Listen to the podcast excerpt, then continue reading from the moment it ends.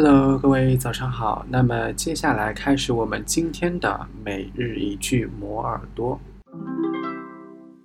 At least 20 people were injured, seven were killed.